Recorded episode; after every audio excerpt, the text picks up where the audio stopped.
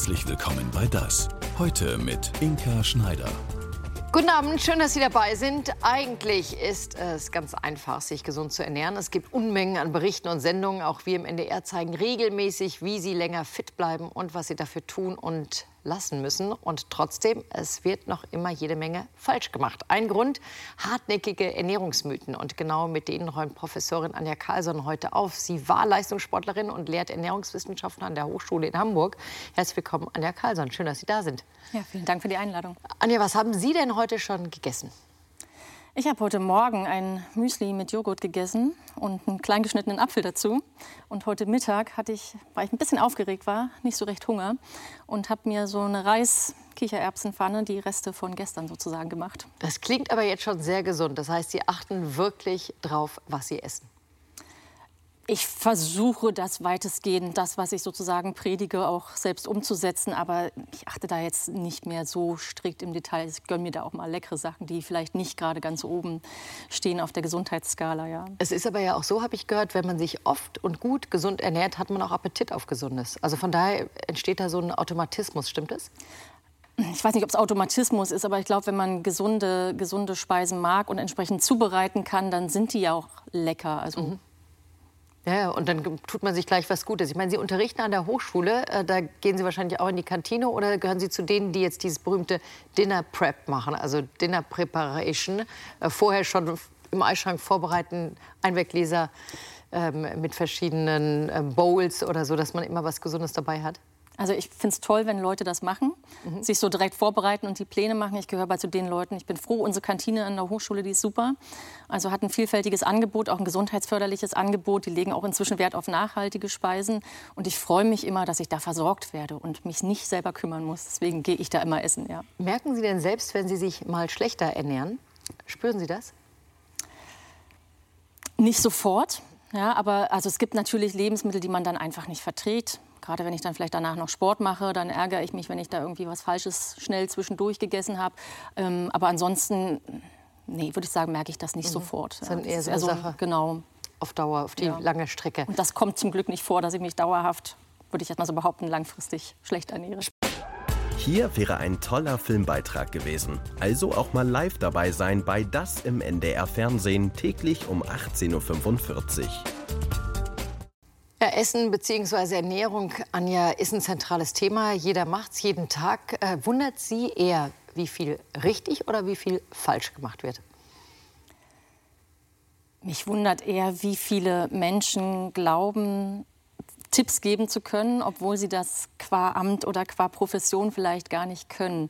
Ähm, das ist vielleicht auch gerade das große Problem, weil jeder natürlich sich mehrmals am Tag ernährt und dann denkt, ähm, mitreden zu können. Natürlich ist jeder der Experte oder die Expertin für die eigene Ernährung, aber ähm, es gibt eben auch Gremien und Institutionen und Wissenschaftler weltweit, die Ernährungsempfehlungen evidenzbasiert erarbeiten. Und mich wundert dann eher, wie viele Menschen da glauben, es besser zu wissen als diese vielen Experten, die sich weltweit damit beschäftigen. Aus Expertensicht, gibt es die perfekte Ernährung? Gibt es die Ernährung, wo man sagt, wenn man sich so ernährt, dann hat man wirklich eine gute Chance, gesund zu bleiben und fit zu werden oder fit zu bleiben bis ins hohe Alter? Ja. Die gibt es schon. Ja, wenn wir uns an die nationalen Ernährungsempfehlungen halten würden, die ja auch immer mit einer gewissen Range ne, von, von bis Lebensmittelgruppen oder auch äh, äh, Mikro- und Makronährstoffe ähm, herausgegeben werden, da, die sind ja genau dafür da, um die Bevölkerung sozusagen gesund zu erhalten und zwar die gesunde Bevölkerung weiter mhm. gesund äh, zu erhalten. Aber natürlich gibt es individuelle Unterschiede und individuelle Stoffwechsellagen, ähm, sodass man dann diese groben Empfehlungen, ja, die ja. pauschal erstmal auf den, auf den pauschalen Bürger passen sollten, äh, individuell anpassen muss. Ja, Stichwort Aversion, Präferenzen, Verträglichkeiten, mhm. Unverträglichkeiten, mhm. solche Sachen. Was würden Sie sagen, gehört auf jeden Fall täglich auf den Speisesaal, Speisezettel? Gemüse. Gemüse, Gemüse, Gemüse. Gemüse, ja. Obst und Vollkornprodukt ist das, was wir täglich konsumieren sollten, ja. Und ähm, Präferenz oder spielt es eine Rolle welches oder Hauptsache Gemüse? Ähm, Hauptsache Gemüse tatsächlich. Also wir mhm. haben die Empfehlung möglichst vielfältig und farbenfroh, weil man dann je, je, farbenreicher sozusagen das Gemüse ist oder das, was wir auf dem Teller haben und auch essen, umso mehr ähm, sekundäre Pflanzeninhaltsstoffe unterschiedlicher Art haben wir drin. Also die ganzen ähm, lebensnotwendigen Stoffe, auch unterschiedliche Mikronährstoffe, die dann drin sind. Ähm, das ist deutlich besser, als wenn wir jeden Tag ne, zwei Äpfel und drei rote Paprika konsumieren mhm. würden. Aber auf jeden Fall wären zwei Äpfel und drei rote Paprika besser als gar kein Gemüse. Ja. Also variantenreich, bunt Unterteller immer mal was anderes probieren. Nun hat man ja meistens so Appetit auf bestimmte Gemüse und andere mag man gar nicht. Also vielleicht auch so die bitteren oder Rosenkohl Chicorée, Brokkoli, jeder hat da so seine Lieblinge. Kann man das trainieren, Geschmack, dass man auch ähm, eben dort lustvoll zubeißt? Man kann die Zubereitung natürlich verändern. Also die meisten Gemüsegerichte kann man ja ganz unterschiedlich oder die meisten Gemüsesorten kann man ganz unterschiedlich zubereiten und mit Gewürzen und ähm, ja, Mischungen von verschiedenen äh, Gemüsesorten oder eben auch mit Vollkornprodukten und wie auch immer mit anderen Zutaten mhm. so variieren, dass, dass es einem schmeckt. Ja, grundsätzlich ja. würde ich aber auch nicht sagen, dass man sich zwingen muss, jetzt eine bestimmte Gemüsesorte mhm. zu essen. Wenn man sie nicht mag, dann findet man so viele andere Sorten, die einem schmecken und die auch ausreichend Nährstoffe bieten. Ja. Also Gemüse viel essen und Bewegung hört man immer wieder. Sie sind ja auch oder waren auch Leistungssportlerin und ähm, beschäftigen sich auch viel damit, was eine gute Ernährung ist für Menschen, die viel Sport treiben. Ernährung, Bewegung, kann man sagen, was wichtiger ist, ähm, um eben lange fit zu bleiben, lange gesund zu bleiben? Wir sprechen ja tatsächlich vom gesunden Lebensstil. Mhm. Und da gehören die Sachen ne, Bewegung, Ernährung, Nichtrauchen, vielleicht auch noch Stressmanagement, die gehören zusammen. Ja, und das würde ich nicht ranken wollen, sondern das muss aufeinander abgestimmt sein. Ist es so, dass wenn man klein anfängt, dann ist es natürlich leichter, auch später das vielleicht beizubehalten, dass man das so wie so ein Muster sich behält und dann auch später wieder leichter reinkommt. Und wenn man es nie gemacht hat, sollte man trotzdem noch anfangen? Also man sollte auf jeden Fall noch mal anfangen. Ob es leichter ist, wenn man das von klein auf gemacht hat. Vielleicht ist es wirklich so dieser Gewöhnungseffekt, ja. ähm, dass man das und vielleicht auch, wenn man Freude an der Bewegung hat, dass man das dann beibehält. Ähm, aber auch für alle, die früher nie Sport gemacht haben und ähm, jetzt in dem Alter sind, wo sie vielleicht die ersten Wehwehchen haben, lohnt es sich auf jeden Fall anzufangen, weil einfach die Gesundheitseffekte von Bewegung und Sport so überzeugend sind, dass das eine wunderbare Präventionsmaßnahme für fast alle lebensstilabhängigen Erkrankungen darstellt. Ja. Gibt es denn so ein empfohlenes, ähm, eine empfohlene Zeit, wie viel Sport man machen sollte in der Woche? Ja, also die Weltgesundheitsorganisation, die empfiehlt zur Gesunderhaltung, also nicht ne, um Leistung zu verbessern, sondern wirklich um gesund zu bleiben. Ähm, 150 Minuten ähm, Ausdauersport oder Bewegung in der Woche. Und, ähm, also zweieinhalb Stunden so? Genau, zweieinhalb mhm. Stunden oder sag jetzt mal dreimal die Woche 50 Minuten joggen oder fünfmal die Woche 30 Minuten. Und das ist schon, da würden wir schon eher sagen, das ist jemand, der Sport treibt, aber das ist nur das Minimum an Bewegung, um gesund zu bleiben. Mhm. Kardiovaskulär und muskuloskeletal. Und zusätzlich noch mal zwei, an zwei Tagen der Woche ein Krafttraining. Also durchaus die Mischung, was für die Kondition ja. und für die Kraft machen. Genau, also die großen Muskelgruppen müssen natürlich auch trainiert werden, einfach um nachher im Alter dann Sturzprävention und solche Sachen, also nicht, nicht zu stürzen, nicht zu fallen und dann solche Risiken wie ja, Knochenbrüche mit sich zu tragen sozusagen. Ja. Viele bewegen sich ja, um abzunehmen, weil sie vorher gesündigt haben mit dem Essen, vielleicht ein paar Kilo zu viel auf den Hüften haben. Laufen sie dann vielleicht einen Meter mehr, weil sie das Gefühl haben, dann nehmen sie ab. Äh, stimmt das? Nimmt man ab durch Bewegung?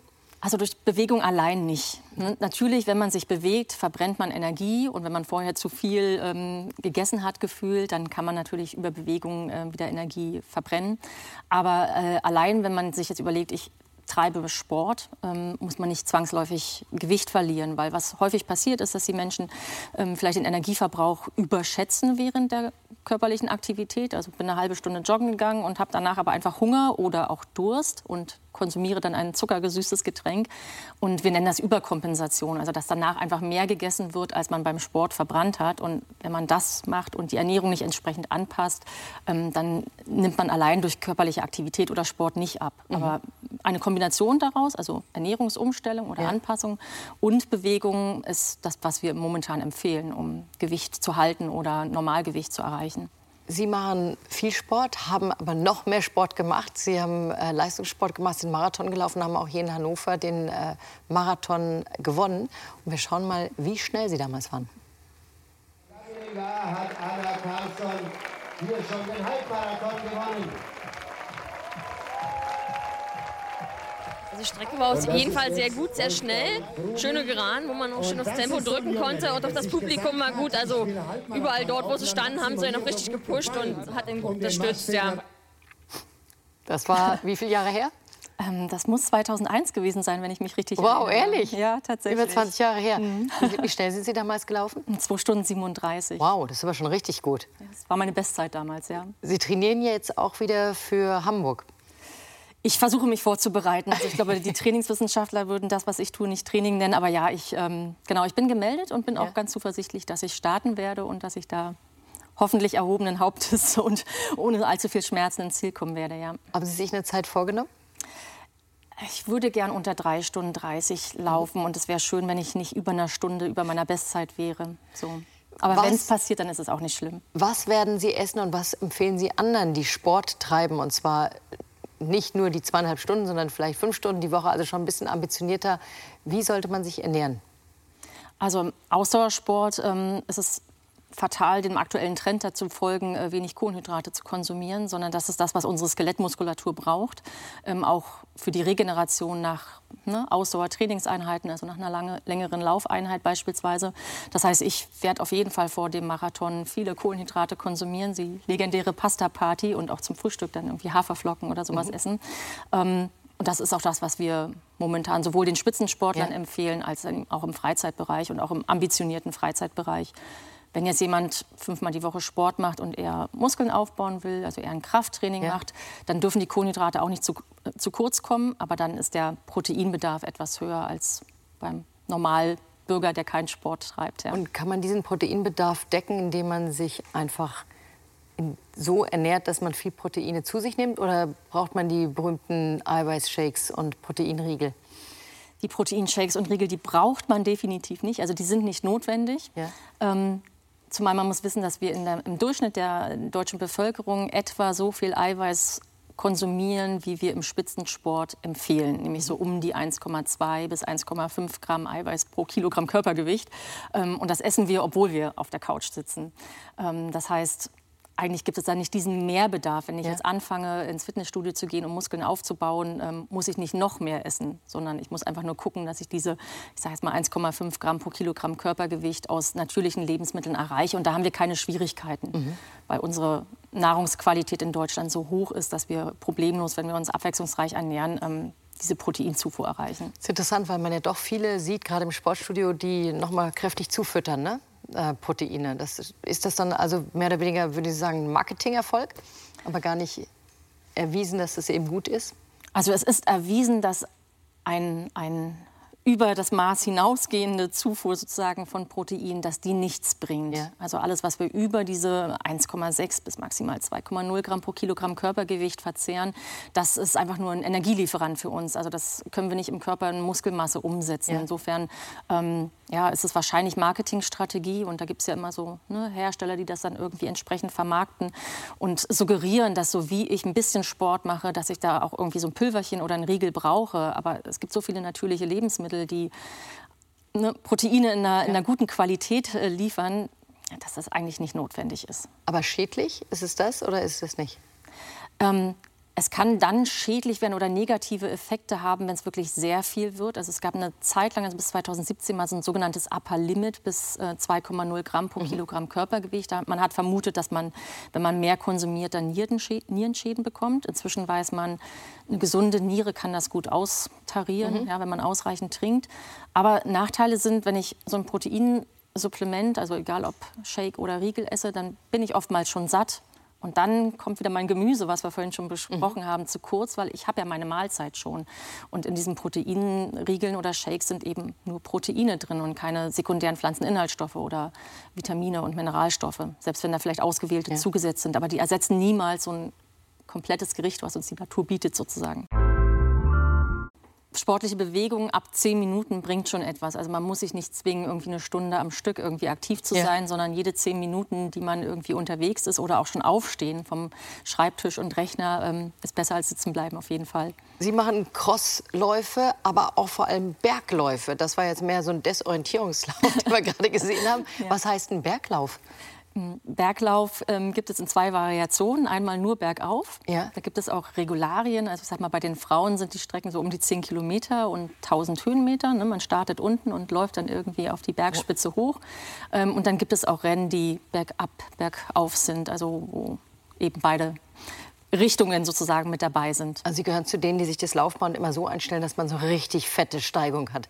Ich versuche das Laufband zu meiden. Also ich bin jemand, der gern draußen in der Natur läuft tatsächlich und Laufband irgendwie, das ähm, mache ich wirklich nur, wenn Glatteis ist oder ja. ja.